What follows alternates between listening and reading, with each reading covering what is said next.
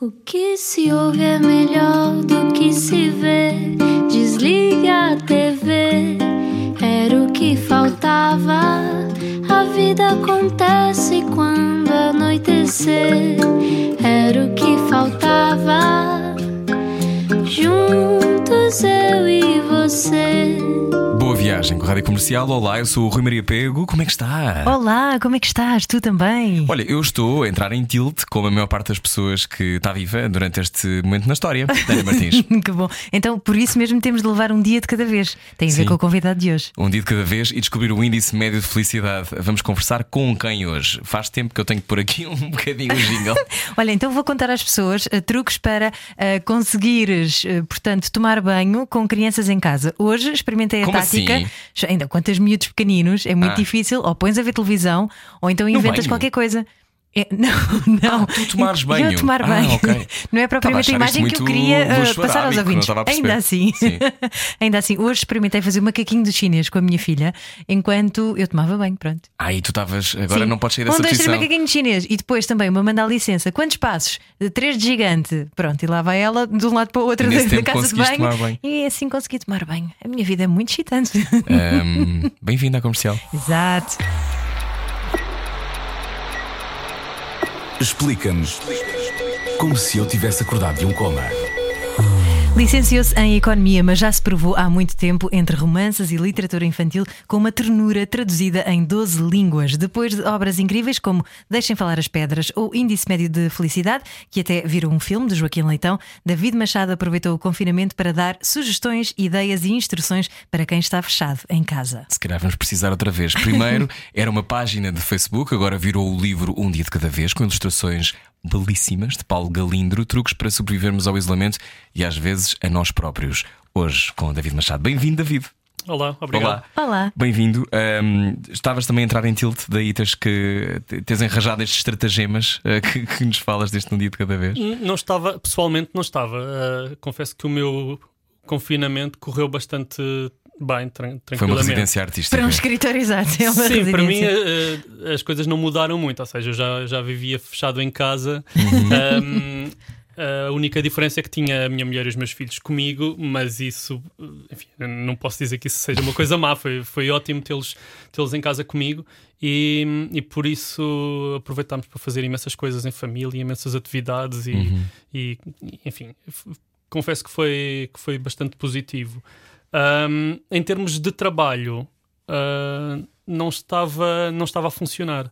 Porque de repente eu estava a escrever um, um romance e de repente o que eu estava a escrever parecia que não fazia sentido no mundo, Uhum. na realidade, não é? Um, ou seja, era como se, se aquelas personagens.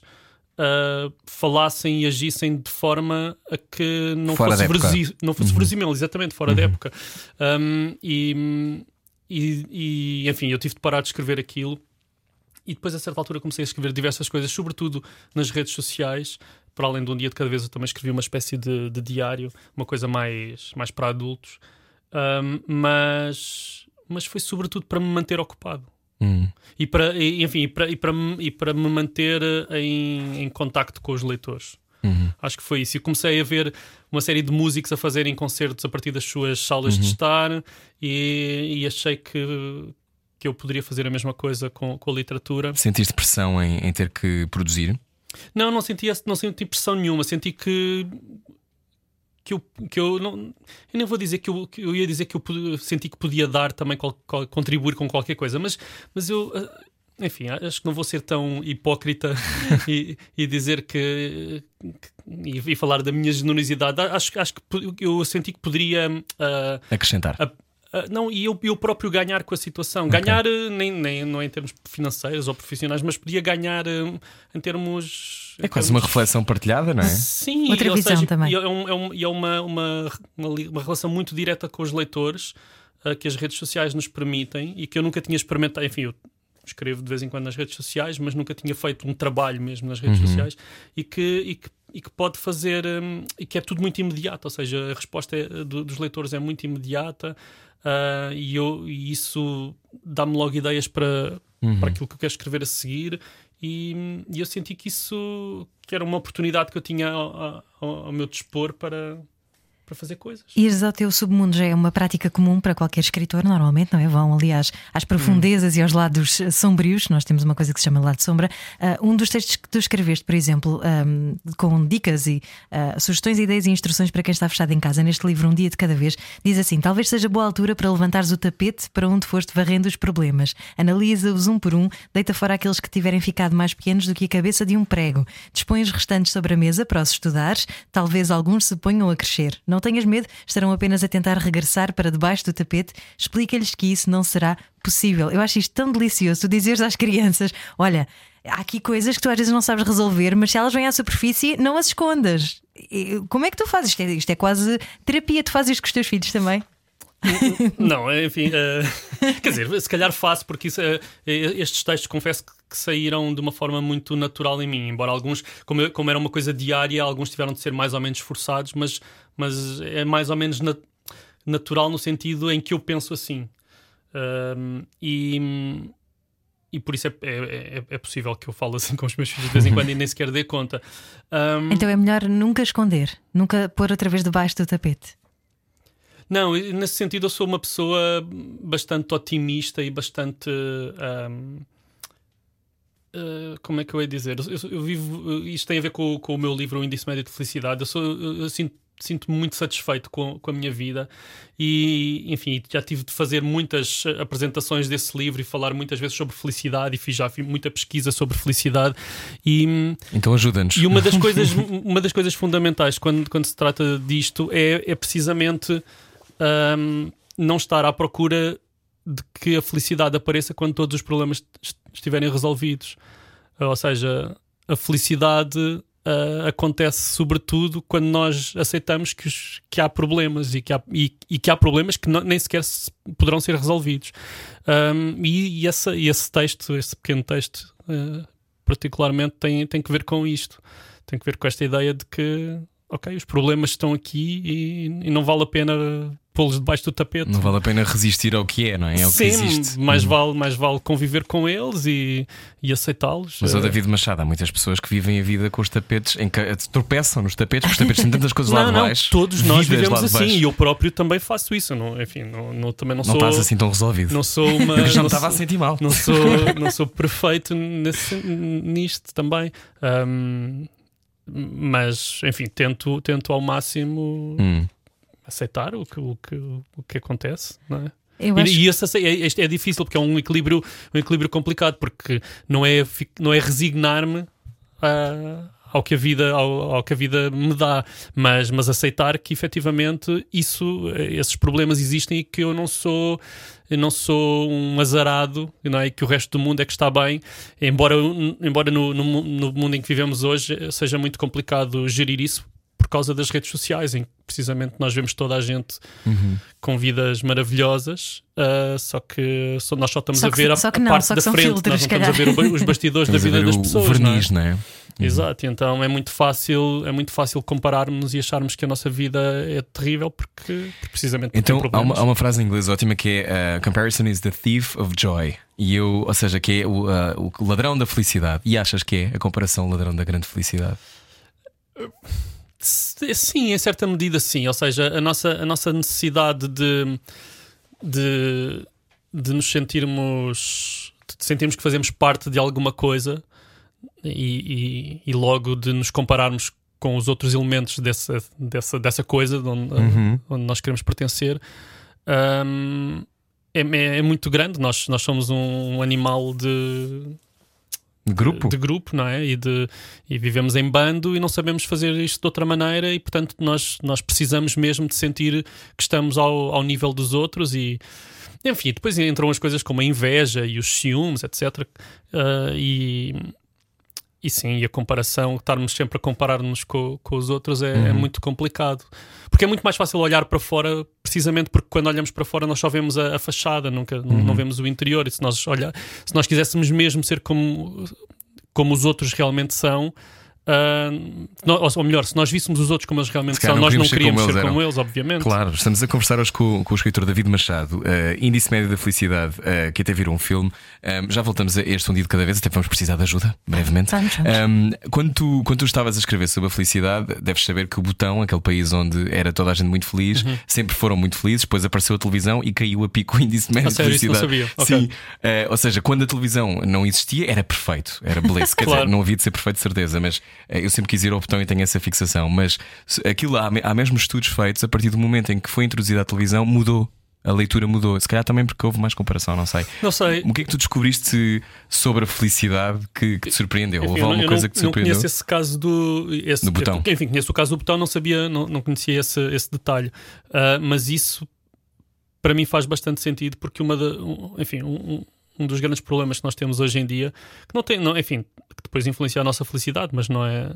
Uhum. Não, não tem que ver necessariamente com a felicidade, mas é este sistema ah, cap- capitalista e consumista em que nós vivemos. Classista? Uhum. Ou seja, hum, e parece-me que faz muito sentido que ao introduzir a televisão, introdu- introduzes a publicidade, introduzes uh, vidas, por exemplo, através da ficção, intro- introduzes vidas que lá está, que não são a, a do espectador, e isso faz, faz, uh, faz aumentar o desejo.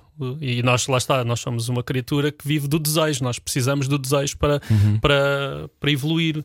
Uh, tudo o que nós temos, tudo o que a humanidade alcançou, ac- acontece porque, porque nós temos desejos, porque nós queremos sempre mais algo mais. E, Até aliás, voar, não é? e por isso mesmo é impossível alcançar a felicidade absoluta, porque a, a- a partir do momento em que conseguirmos algo que desejamos muito, imediatamente nós vamos querer, vamos desejar outra coisa. Nós nunca vamos ficar satisfeitos com. Isso para um escritor é ótimo, não é? Porque tem sempre histórias para contar. Exato. Há sempre desejos que, por, Sim, por- sim. por- É, é- é ótimo para tudo, porque, porque, qualquer, porque em qualquer eh, profissão, aqui na rádio, vocês só, só, só conseguem manter-se.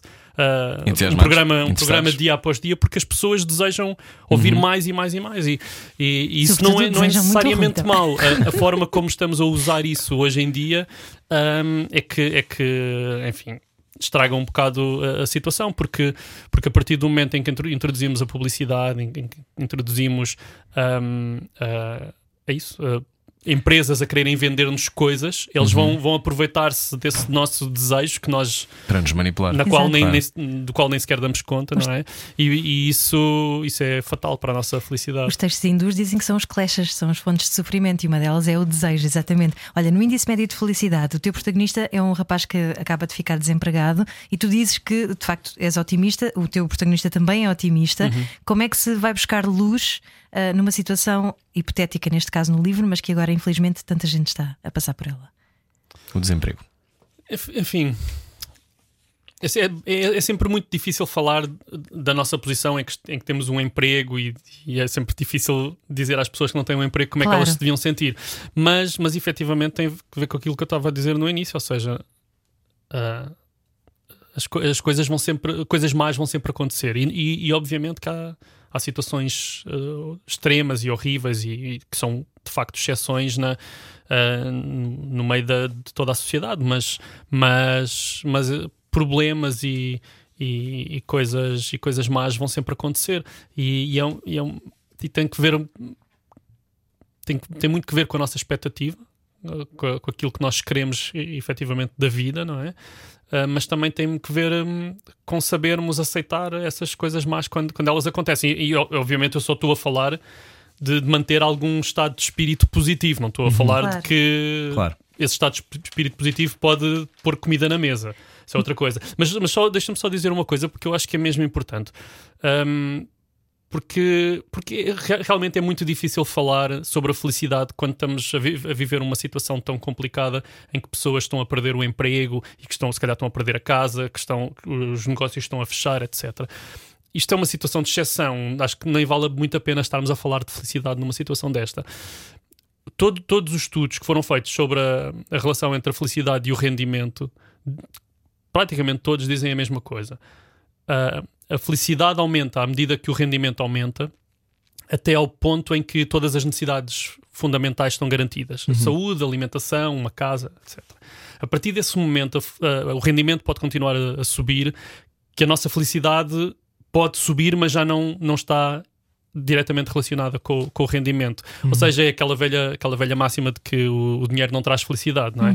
Ou seja, traz, mas só até o certo, certo ponto. A partir daí uh, já não importa muito. Portanto, es- estas pessoas que estão a, a perder o emprego, de facto, elas precisam desse emprego para se sentirem felizes. Isso, isso não tenho dúvidas. Tu, tu lidas muito com o trauma nos teus livros. No Deixem Falar as Pedras, um livro incrível, falas sobre. Melhor nome de sempre, deixem falar as pedras. Sim, Obrigado. e, e- É e que vai muito nome. buscar as memórias dos tempos ah, negros aqui da- do nosso país, dos tempos da PIDE. É um, um rapaz que, enfim, fica atrapalhado a propósito de. um- Se calhar não, não devia contar. Vão ler o livro, não é? Não Mas sei podes contar alguma Posso coisa. contar, pronto. É que tem a ver com um buff, não é? Que, que o Uhum. denuncia como uma coisa que ele é perfeitamente inocente e que depois lhe estraga o resto da vida. E é uma coisa que aconteceu, infelizmente, Uhum. a, a muita gente, não é? Ah, mas falar do trauma também ajuda a sará-lo. Cl- Claro que sim, claro que sim. Ah, enfim, eu não- eu não sei muito sobre trauma, li algumas coisas para escrever os livros que escrevi, mas, mas, mas, mas o que eu sei é que há muitas maneiras de lidar com o trauma e não há uma maneira certa. Ah, e cada pessoa tem a, enfim, tem o seu, faz o seu clique ah, à, à sua maneira. Ahm, mas, mas sim, obviamente que, que verbalizar ah, as coisas, e por isso é que é tão comum falar-se de escrever-se diários sobre Uhum. coisas que, que nos aconteceram, ahm, porque, porque ajuda, sobretudo ajuda a estruturar o pensamento e a, e a organizar ah, ah, as ideias e a orientar-nos melhor. Uhum. Quando Eh, fazias pesquisa para este livro, o que é que mais te chocou? É que a mim chocou-me imenso esta história que tu inventaste, mas claro que é baseada em, em vários casos que aconteceram. O que é que mais te impressionou?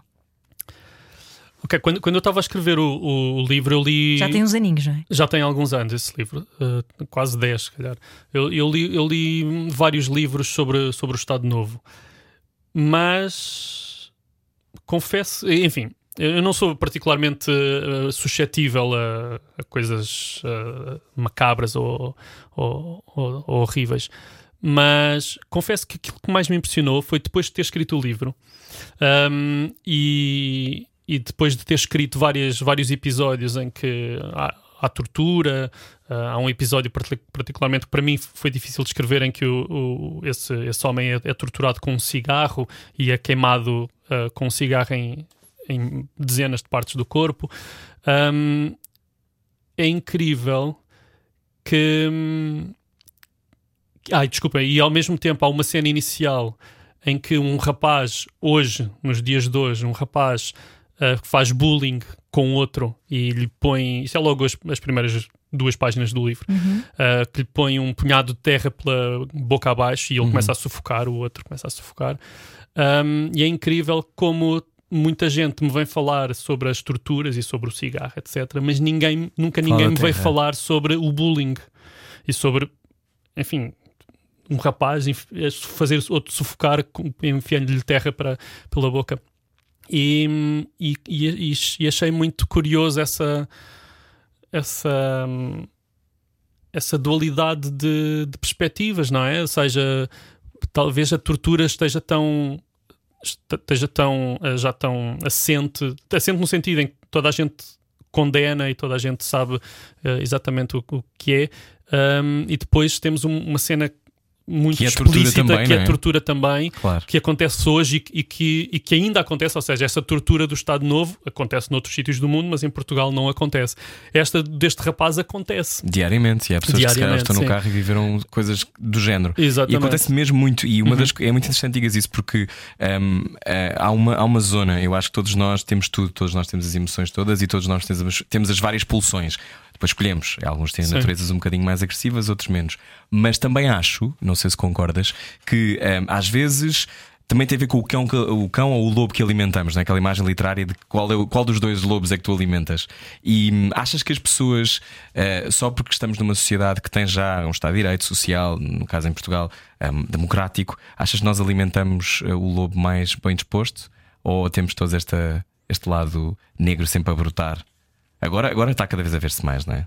Eu acho. Então, Enfim, eu- eu- os portugueses são muito conhecidos por serem Brandos, não é? por serem pacatos, não é? E não se, não se revoltarem muito. E eu acho que efetivamente ahm, os factos apontam, apontam para isso. Nós não temos. não- para- enfim, mesmo a revolução do 25 de Abril foi Uhum. uma coisa muito, muito calma, não é? Comparada com, outra, com outras coisas que Sim, acontecem. e há homicídios passionais, como há em todas as sociedades, mas não, mas não é eh, regra, não é? O escabroso não é regra. Não, não, não, não é de todo. E, e, e mesmo eh, as, as indignações contra o Estado não são, não são particularmente fervorosas. Ahm, nós aceitamos as coisas com, enfim, com bastante apatia, diria eu. Um, mas, e às vezes demasiado, sim. Uh, mas talvez também por causa disso as coisas não pioram, uh, como noutros países pioram, não é? O racismo não, não vê realmente manifestações muito, muito ostensivas. Por causa disso, se calhar os partidos de extrema-direita ainda não, ainda não, acho, porque mais ou menos, eventualmente poderão vir a. Esperemos vir a- mas, mas pelo menos até agora não, não tem, não tem a, Então as pulsões, que as pulsões noutro que eh, o- os seres humanos têm, ehm, não, ou seja, somos todos uns selvagens at heart ou não? Ah, eu acho que sim, eu acredito nisso. Eu acredito mesmo os que. teus livros dá-te jeito, não é? Que seja assim também. Sim, é verdade, é verdade da jeito, de um ponto de vista eh, da ficção, mas, mas, eu, acredito, mas eu acredito mesmo que, que não, há, não há valores universais, não há. Ou seja, A selvageria pode às vezes estar à distância de um pisca, não é? Claro que sim, ou seja, Uhum. tudo isto é educação, isto, tudo isto é, é a educação de, de alguns milhares de anos, poucos. Nós não, não, não estamos aqui há tantos, há tantos, tantos anos assim, ah, mas, mas é, é basicamente formatar ah, a criatura selvagem que, que nós já fomos. Então não a é? seguir vamos saber como é que formataste a tua criatura selvagem. Não estou a falar dos teus filhos. Estamos a conversar hoje com o escritor David Machado. Venha daí a mais depois disto. Boa viagem com o comercial. Saímos hoje à noite? Comercial. Boa viagem com a Rádio Comercial. Estamos à conversa hoje com David Machado, que foi distinguido com o Prémio da União Europeia para a Literatura pelo Índice Médio de Felicidade. Estamos a falar de livros, eh, mas tu dizias que a literatura não era o teu objetivo. Pois não. Pelo menos li uma, uma entrevista tua em que dizias que o cinema vinha primeiro e de repente. Sim, sim, é verdade. Uh, enfim, antes de mais, eu tirei um curso de economia e, portanto, é- esse era o meu objetivo. E eu ainda cheguei a trabalhar na área da economia durante. Trabalhaste em quê? O último emprego que eu tive foi no INE. Fazer, INE? fazer estatística. Ah, então adoras números, não é? Eu li que tu Sim, gostavas gosto, de quantificar, não é? de números, sim. Ahm, e, e eu Porquê? gostava Gostas imenso de desse, desse emprego. Não sei, é uma, é uma coisa, que, enfim, desde segurança. E tens um número mágico para, para os teus livros? Não, não, não, Dizes tipo, não. este livro vai ter 393. Não, eu acho, eu, enfim, sinto sempre essa atração por quantificar as coisas, por, por perceber eh, quanto é que vale qualquer coisa, é- não é só em termos monetários, é quanto é, que, Uhum. quanto é que é qualquer coisa, não é? Um, e acho que a estatística é assim uma, uma ótima ciência que nos ajuda, Uhum. que nos pode ajudar. Eu sei que depois há, podemos sempre criticar que depois é tudo resumido a estatísticas e é verdade que às vezes se exagera. Mas, mas no geral eu gosto de quantificar as coisas, ajuda-me a, a perceber Onde é que estás? mundo, não é? Sim, mas um E- licenciado de Economia a apostar numa carreira como escritor é uma boa, eh, um bom investimento económico? Não, não é, não é, não é de todo, não é de todo, mas, mas aí lá, lá está, eu sempre, sempre zelei muito mais pela minha felicidade do que pela minha carteira. Um, e enfim, eu, eu, ainda, eu gostava imenso desse trabalho no INE. Uh, isto era, foi numa altura em 2002, 2003, em que o, Estado já não estava a renovar contratos, ainda não estávamos na crise, mas estávamos a caminhar para lá. E- Nós estamos sempre. Nós Estamos estamos, sempre a caminhar para a crise, é verdade. E, e, e eu fiquei desempregado a certa altura e comecei a, a escrever mais a sério, porque eu sempre escrevi. E, enfim, a certa altura já não fazia sentido voltar a enviar currículos para, para arranjar emprego na economia. E comecei a tentar eh, publicar o primeiro livro. Isso é um é- salto de fé. Desculpa, Ana. Não, naquela Essa altura coisa de não mandar foi. livros para publicar. Seres Ah, seres lido é um- tem, um, tem um lado de Ahm, exposição, não é? De abertura do coração. Sim, mas eu nunca tive, eu nunca tive muito esse problema. Eu, eu, eu, eu acho Calculaste a probabilidade. Não, não, mas eu, eu sempre senti que. Ou seja, não é sempre, mas a partir de certo momento senti que ah, tinha confiança suficiente no, no, que- no que estava a fazer para poder ah, ser lido por, por outras pessoas.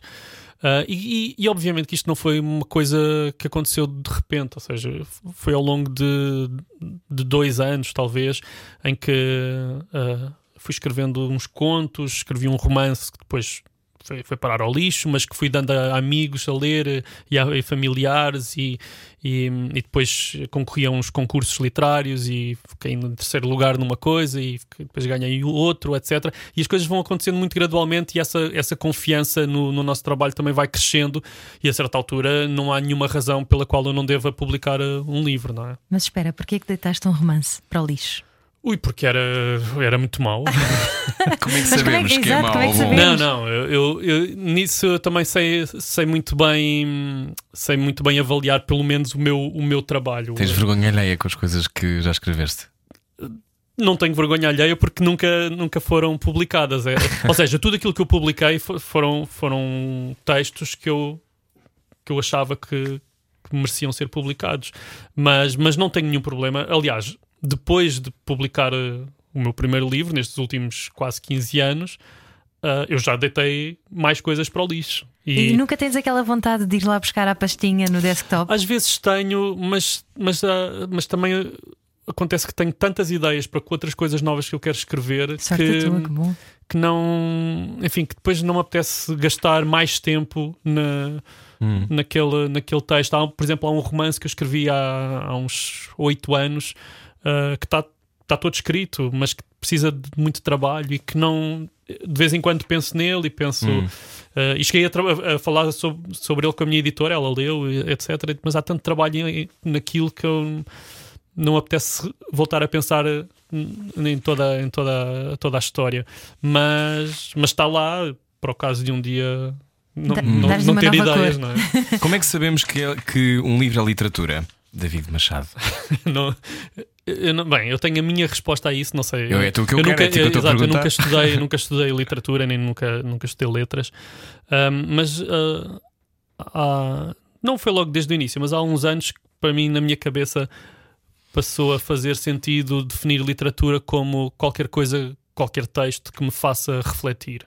Faça perguntas. que me faça perguntas. Isso é assim, é, é- é mais assim que eu até que eu costumo colocar a, a questão. Ou seja, qualquer livro que me, que me dê perguntas eh, que me faça que me faça pensar sobre, sobre mim, ou sobre a vida, ou sobre o mundo, ahm, para mim já, já não sei se é literatura, mas já funciona bastante bem. E Ah, eu o papel digo da isso, arte é esse, não é? É questionar. Sim, to- na verdade toda a arte é isso. Uh, E eu digo isso enquanto, escrito, enquanto leitor, mas enquanto escritor também. Ou seja, quando eu escrevo, é isso que eu que eu estou à procura, é de, de ter questões na cabeça. Uhum. E como é que é o dia a dia de um escritor, David Machado? As pessoas conhecem o dia a dia de um escriturário, de uma pessoa que trabalha em rádio, como é que é um escritor? Ah, é- é- não é muito diferente de- de- das outras pessoas, acho eu. eu. Eu acordo de manhã, vou pôr os meus filhos à escola, volto para casa, escrevo. Enfim, não, não vou dizer que Como assim escrevo. não dás passeios na natureza com um cachimbo? Não, Não, é isso, não é isso que não. acontece?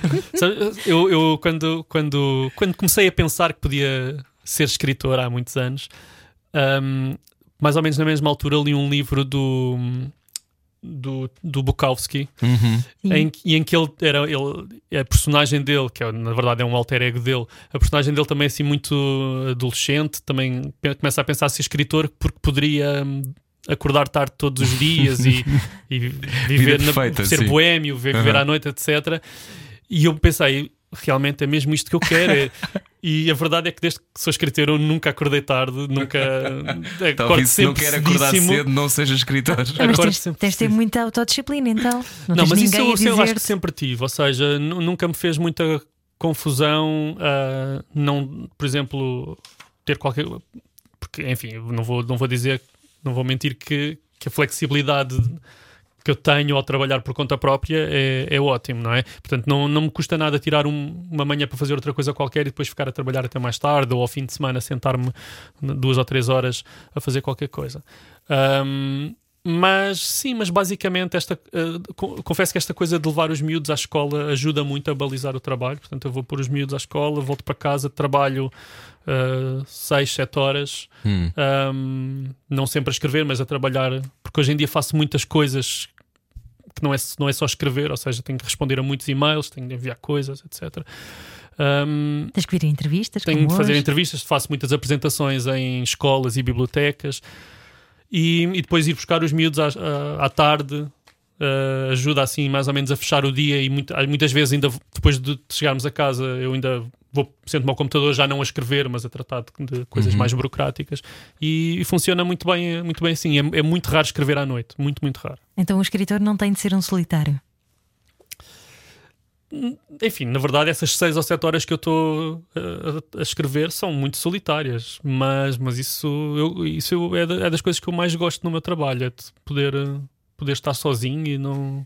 Uhum. E não te acontece para estar com os teus filhos e com a tua mulher e estás a pensar no- na personagem tipo, ah, espera, espera, espera, está aqui a vir uma ideia, espera. Depende, depende do livro, ahm, depende do que eu estou a escrever, mas, mas para isso é que tenho um, um caderno ou, tenho, ou no telemóvel vou tirando Hum. umas notas. Mas é, mas é raro, aí eu consigo separar bem as coisas. Estamos a conversar com o David Machado, escritor. Índice médio da felicidade, li aqui que tu dizias que era 5,7 em Portugal, não sei se ainda é o mesmo, se já caiu, se já subiu. Na altura da crise, ou, ou pouco antes da crise, era esse o valor. Era esse. e Eu acho que depois caiu duas décimas.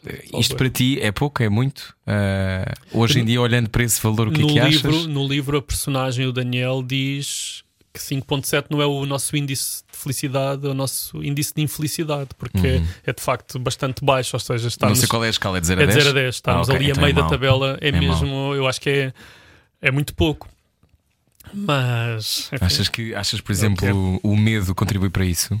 O medo contribui para a nossa. Eu acho que os portugueses não, não falam sobre os seus medos, dificilmente falam. Ah, acho que os portugueses falam pouco. fala um pouco. Fala sim, pouco. Eu ia dizer isso. Sentes que se falássemos mais, éramos mais felizes, por exemplo? Isso implica confronto também, não é? Sim, é verdade. Não, não sei, nunca pensei sobre isso, mas é possível que. hum, Não sei, nós, nós temos é- nós vivemos neste. Eu acho que 5.7, ap- apesar de tudo, acaba por ser tão representativo. Este valor que está mesmo no, no meio acaba por ser tão representativo daquilo que nós somos. Tenho sempre a sensação que nós, Enquanto nu- cultura, não é? nós nunca somos nunca somos muito nem nunca somos pouco em nada em nada ou seja nós nós somos nu- não somos um país rico do mundo mas também não somos um país pobre do mundo não é Uhum. nós nós nós não somos um povo super deprimido mas também não somos um povo super alegre então acaba acaba por representar bem aquilo que, que nós somos mas de facto é Eu, eu li uma É entrevista, baixo. eu li uma entrevista tua engraçada, eh, ou melhor, que tu falavas sobre um livro que tinhas lido que se chamava How to Be Both.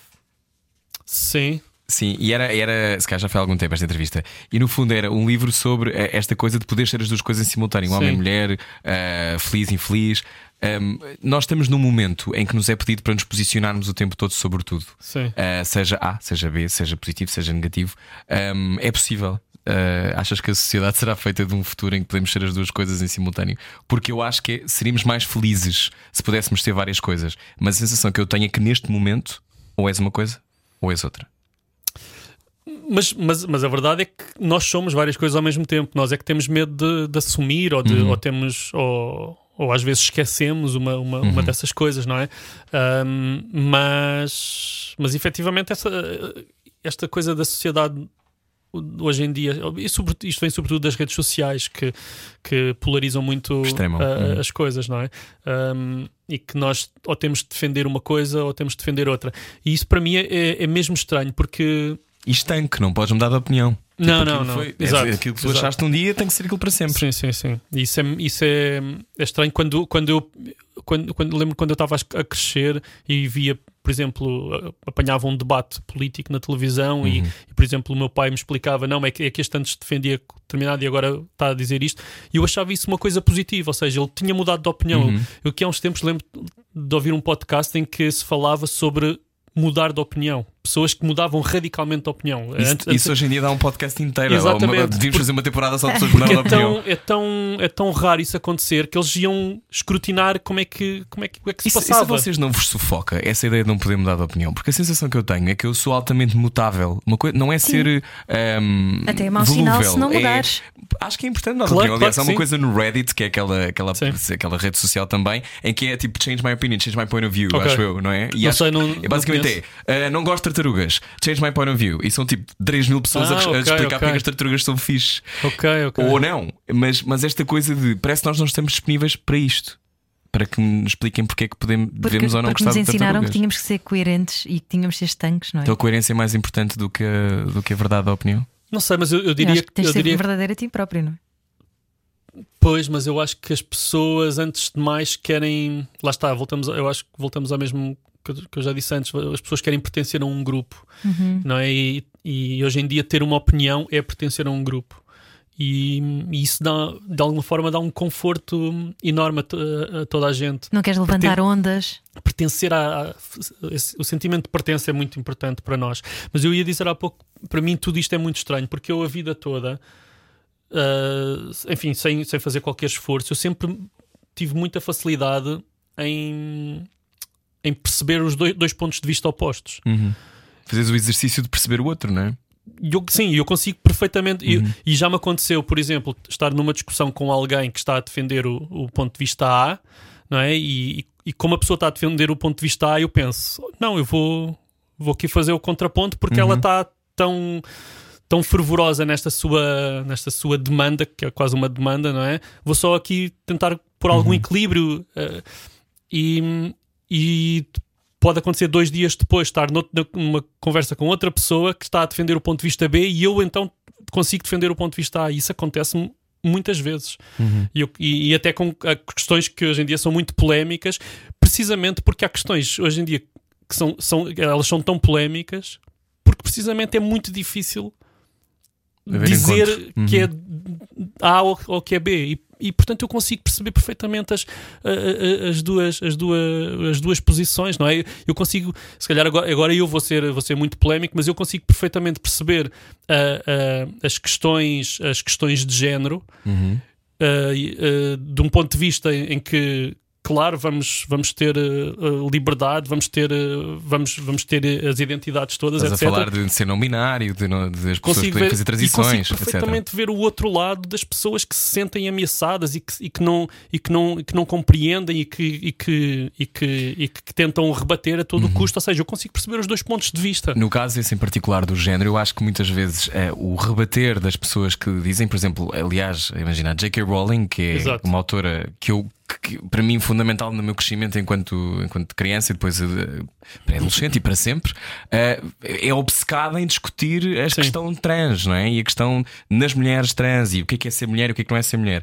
Ela está a vir a discutir o que ela quiser, não é? Obviamente, mas depois são as pessoas que passam por isso e que passam pela sua mudança ou querem mudar de género ou querem fazer esse exercício de perceber para elas se querem viver naquele corpo. Se calhar têm um bocadinho mais de razão sobre o assunto e têm mais pontos de vista sobre o assunto que são muito mais. É sobre elas, porque é que nós também temos de ter uma opinião Ah, tão, não, não, tão claro, marcada claro. sobre. Não- não- Não estou a dizer que tu tens, estou a dizer que há muitas pessoas depois de fora têm opiniões super fechadas sobre Uhum. a ideologia de género, a educação para a cidadania. Não, as crianças não podem aprender. Quer dizer, chegas a um ponto da da altura Exato.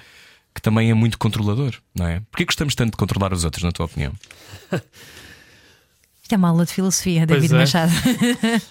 Porque é que gostamos muito de controlar os outros? Podes responder a seguir ao intervalo se quiseres. Pensa um bocadinho nisso. sim. Isto Então é já difícil, voltamos. isto é difícil. Estamos a conversar com David Machado, escritor, que já escreveu um livro chamado Tubarão na Banheira, é isto? Sim. Então a seguir falamos sobre isso. Sensibilidade e bom senso. Só que não. Não. Era o que faltava na Rádio Comercial. Boa viagem com a Rádio Comercial. Estamos a conversar com David Machado. A pergunta era porquê queremos controlar os outros? Enfim, acho que é a nossa necessidade de poder, não é? Nós gostamos de poder. O ser humano gosta de se sentir hum, dominante. Mais forte. Sim, acho que é, é genético. É nós está, vem lá de trás não é? de quando, quando tínhamos tribos e, Uhum. e queríamos dominar as outras espécies de, de seres humanos que, que havia Uhum. no planeta. E, Ainda bem que não encontramos tubarões na banheira, eh, senão se calhar eh, isso vinha logo de cima, que é para sobreviver. Eh, escrever para, para crianças é, é muito mais difícil do que parece. Eu tenho esta impressão. O que é que tu achas? no meu caso, não é, não é Não? mesmo difícil, mas eu percebo que. Eu percebo que para a maior parte das pessoas seja difícil. Aliás, percebo e, e sei que é. Eu, eu já fui. Ainda, agora, ainda há pouco tempo, fui júri num, num prémio de literatura infantil e já não é a primeira vez. E os textos que nos aparecem são, são maus, são mesmo maus, na, na sua grande maioria. E também eu já fiz muitas oficinas de escrita criativa de livro infantil e, e a maior parte das pessoas.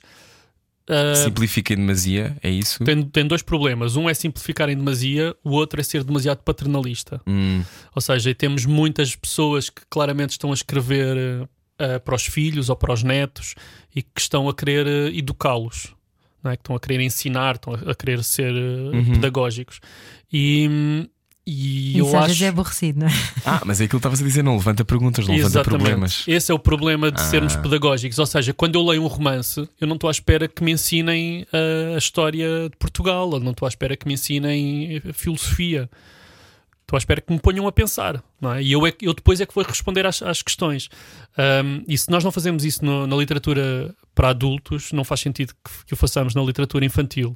E, portanto, um livro infantil uh, deve ser o mais aberto possível, precisamente para as crianças encontrarem o que elas quiserem nesse livro. Então, tubarão na banheira era uma pergunta: era o quê? Podem acontecer coisas surpreendentes. O Tubarão na Banheira, na verdade, foste pegar no, no, meu, no único livro que eu tenho em que o ponto de partida não era nenhuma questão, eu, foi, foi mesmo um exercício de Eu fui pegar porque achei que o número era ótimo. Nunca, nunca li. des- disparatado, era de, de usar eh, o disparate, não é? Mas, obviamente, que depois, quando, quando se lê o texto, Nonsense. eu acho que se encontra várias, várias questões nas quais os miúdos pensam, sobretudo, sobretudo ao nível do, do, do absurdo e da, da escala das coisas. Da, e, Não é importante fomentar o absurdo nas crianças? Eu acho super importante e os meus livros todos acho que vivem muito do, do absurdo. Noite dos Animais Inventados, não é? Sim. Uh, porque- mas é esta coisa, eu, eu lembro-me de quando era muito miúdo, da minha imaginação ter sido muito acicatada. E eu, e eu tenho a sensação que quanto mais desenhos, os desenhos animados hoje são super sofisticados, não é? quando nós éramos miúdos não eram tanto. Mas embora sejam muitas vezes extraordinários, fazem-nos imaginar pouco.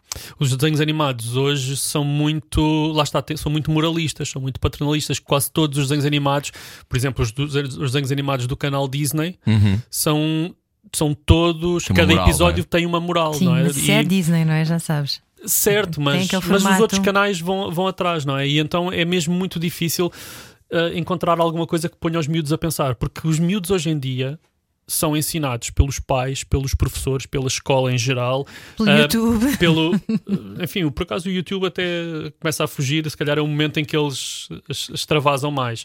Mas são ensinados uh, pelos manuais escolares, pelo. uh, há- há- se calhar metade dos, dos livros que se vendem para crianças hoje em dia já não são literatura, são um, almanacs ou. ou, enfim, Sim, livros sim. técnicos, etc. Um, a própria televisão, através dos desenhos animados, já está a- a- a- a dar-lhes moral e, e tem de haver algum sítio onde eles possam questionar essas coisas. Tem de haver algum sítio onde eles possam, por exemplo, pensar: mas então a amizade é mesmo uma coisa boa? Porque em todo lado nós dizemos a amizade, não, a amizade é muito importante, tu tens de ser amigo, tens de ser amigo do teu amigo, etc. E é verdade, isso é, é isso que eu digo aos meus filhos. Mas, é logo uma gestão de comportamento antes de sequer tu teres uma ideia sobre, não é? Eles têm, eles têm de ter um, um sítio qualquer onde eles possam pensar. Então, mas deixa cá ver o que é que acontece se eu não for amigo, não é? Deixa cá, deixa cá tentar não ser amigo. E portanto tem de haver um. um e isso é nos livros. Nos livros é que nós vemos ah, vilões, ah, personagens a, ter- a fazerem asneiras, a terem maus comportamentos, etc. E depois no fim ah, podem.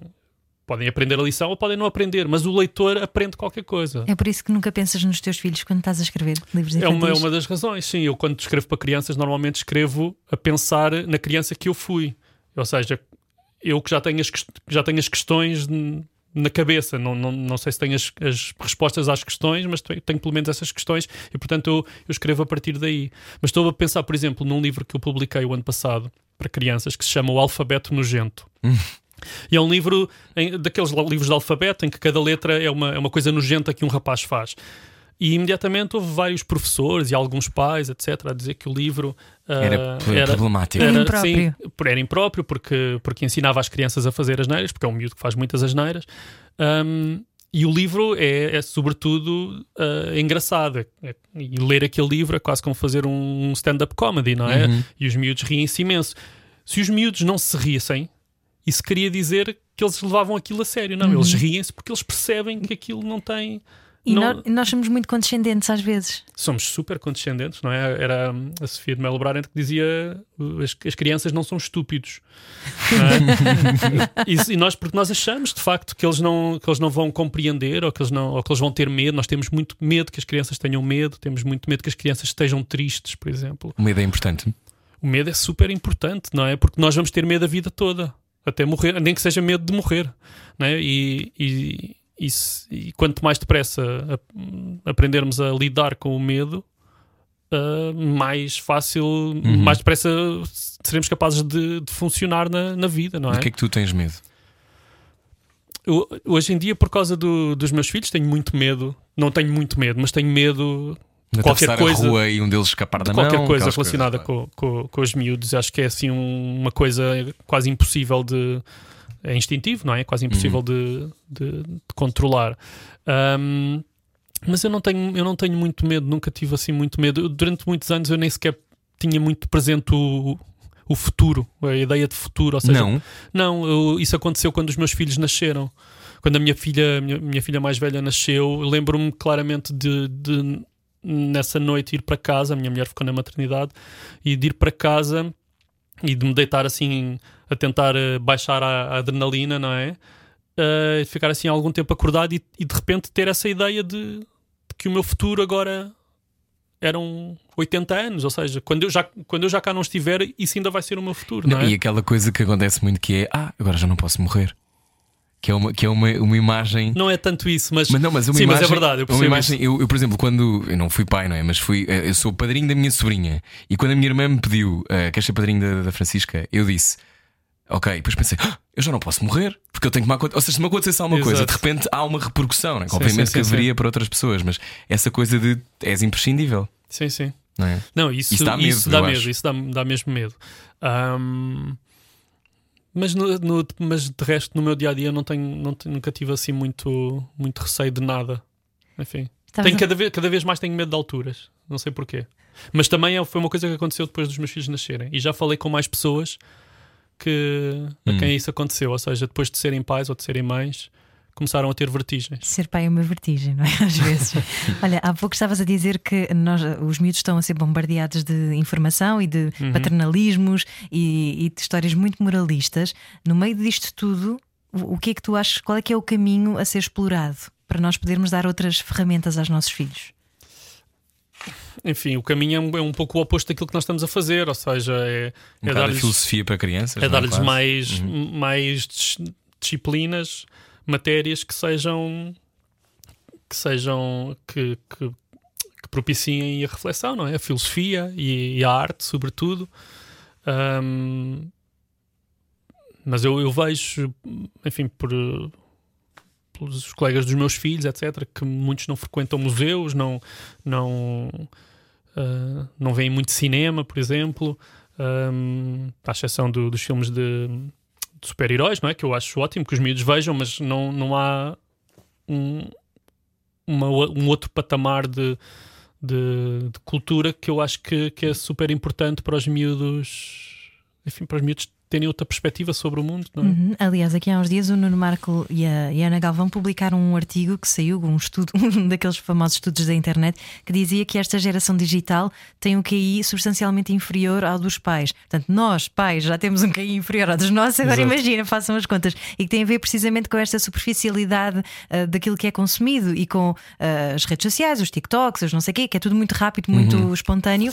E, e- mas que depois não, não dá ah, a procura de um livro, a procura de um- algo que seja consumido com mais. Eu acho que o ah, sentido do humor é muito importante e estavas a, sim. a dizer o nonsense, eu acho fundamental, porque o nonsense permite aquela coisa de isto não faz sentido na realidade e faz-me rir e Exato. faz-me pensar de outra Sim, sim, maneira. sim. Esta coisa que tu escreves aqui, se por vezes tiveres vontade de chorar, chora, mas não te esqueças de guardar as lágrimas, pois podem ser úteis de várias maneiras: regar as plantas, aromatizar o chá acabado de fazer, tirar nódoas antigas da roupa, misturar nas aguarelas. Se a choradeira for grande, podes mesmo lavar as janelas todas da casa, os vidros ficarão tão limpos que o mundo lá fora parecerá novo.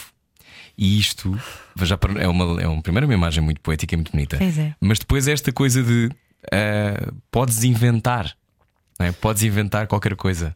Sim, o- o- a maior parte dos meus livros para crianças vivem muito da, da imaginação, não é da minha imaginação enquanto escritor, mas da imaginação da personagem. Ou seja, a imaginação, sobretudo quando nós somos crianças, a imaginação faz parte da vida tanto como, como a realidade. E mesmo para muitos adultos, eh, não nem digo para muitos, para nós adultos, a, a- a imaginação também está sempre muito presente, não é?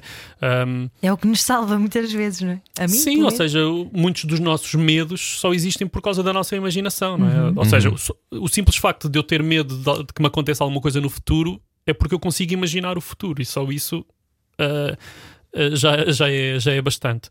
Ahm, mas mas eu, eu acho fundamental que os miúdos tenham esta ideia de que a imaginação se cruza com a realidade, não é? Uhum. E, que, e que está tudo interligado. que é importante sentar-te à mesa com um monstro que tende a assustar à mesa e façam as pazes, não é? Que é outra das, das propostas aqui. Um dia de cada vez, livro de David Machado, sugestões, ideias e instruções para quem está fechado em casa. É possível que voltemos a, a ficar fechados durante algum tempo.